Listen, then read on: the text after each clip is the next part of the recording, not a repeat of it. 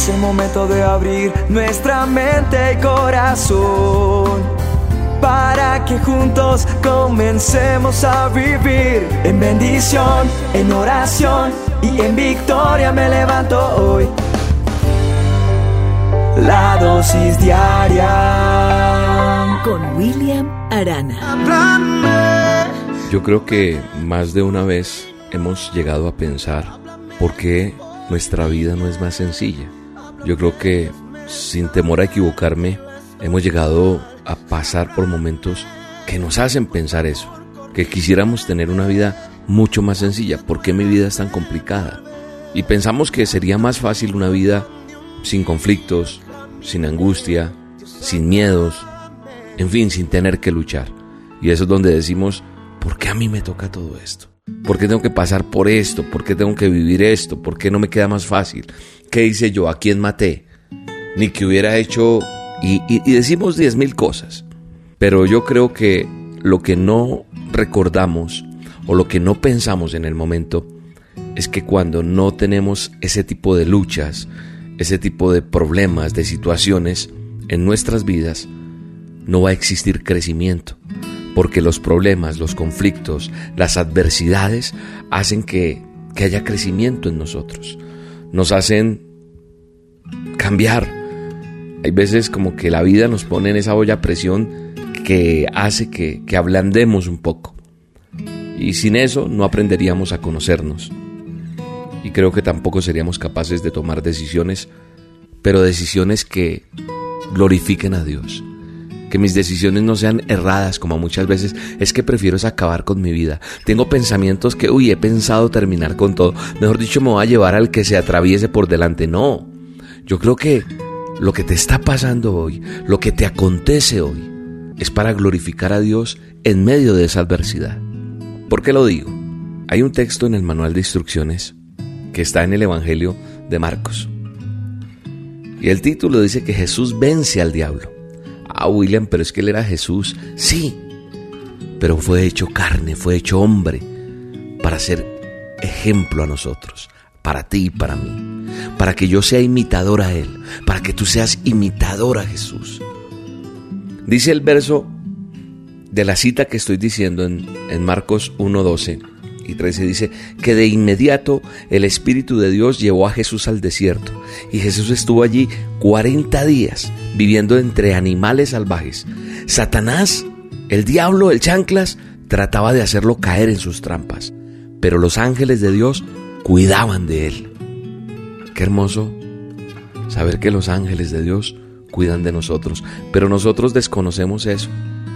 Y entonces nuestras decisiones cuando, cuando tenemos luchas, cuando tenemos aflicciones, cuando tenemos todas esas angustias y todos esos problemas, las decisiones nuestras no glorifican a Dios. Y personalmente no creo que Jesús haya sido enviado al desierto solo para experimentar en carne propia el sufrimiento, no. Estoy seguro que fue enviado más bien para demostrarnos cómo practicar una fe verdadera que nace de aquí, del sentimiento más profundo de amor y de confianza en el Dios Todopoderoso. Por eso es que te digo que Él nos dijo, sed imitadores de mí. Y Él ahí, en esa crisis, en esa dificultad, en esa angustia, en ese conflicto que tuvo que vivir, confió plenamente y sus decisiones glorificaron a su Padre, al Dios Todopoderoso. Fue enviado allí no para, para sortear una prueba o un castigo, sino para darnos testimonio de cómo convertir la fe en algo tangible, palpable, que haga acción, que haga obra. Y de esa misma manera, nosotros somos enviados al mundo. Hemos sido dotados con el don de la vida. El mayor regalo de nuestro Señor Jesucristo. No para sufrir, no para ser probados, pero sí para vivir. ¿En dónde? En ese camino. Vamos a encontrar cargas, claro. Vamos a encontrar tormentas. Y vamos a tener momentos en que las dificultades nos pongan a decidir y a decisiones que, difícilmente no sabemos qué hacer. Y en esos momentos quiero que recuerdes, aviva tu fe, porque no estás solo, no estás sola. Dios está contigo. Dios va a estar ahí y te va a ayudar. Digámosle hoy al Dios Todopoderoso que su presencia nos acompañe aún en estos tiempos de lucha, aún en esos tiempos de dificultad, que su presencia nos acompañe cuando vamos a ese desierto y no sabemos qué hacer con el hogar que tenemos, que no sabemos qué hacer con esa deuda que tenemos, que no sabemos qué hacer con ese hijo que tenemos, que no sabemos qué hacer con ese esa empresa, ese negocio en el que nos metimos, que no sabemos qué hacer con ese hogar que tenemos. Decirle, Señor, tu presencia, tu compañía en estos tiempos de lucha, son solamente para decirte gracias porque tú estás ahí, porque tu presencia me acompaña. Ayúdame, Señor, a percibir cada día en la perfección de tu creación. Que yo sepa y entienda que tú te encuentras siempre junto a mí. Aún en el momento más difícil que yo esté viviendo, tú estás conmigo. Gracias eterno Dios. Te alabamos y te bendecimos en el nombre poderoso de Jesús. Amén. Te mando un abrazo gigante y te digo, confía, Dios está contigo. Tu palabra nunca fallará, aun en medio de la tempestad. Sé que siempre me sorprenderás te he visto hacer milagros. Tu promesa es mi seguridad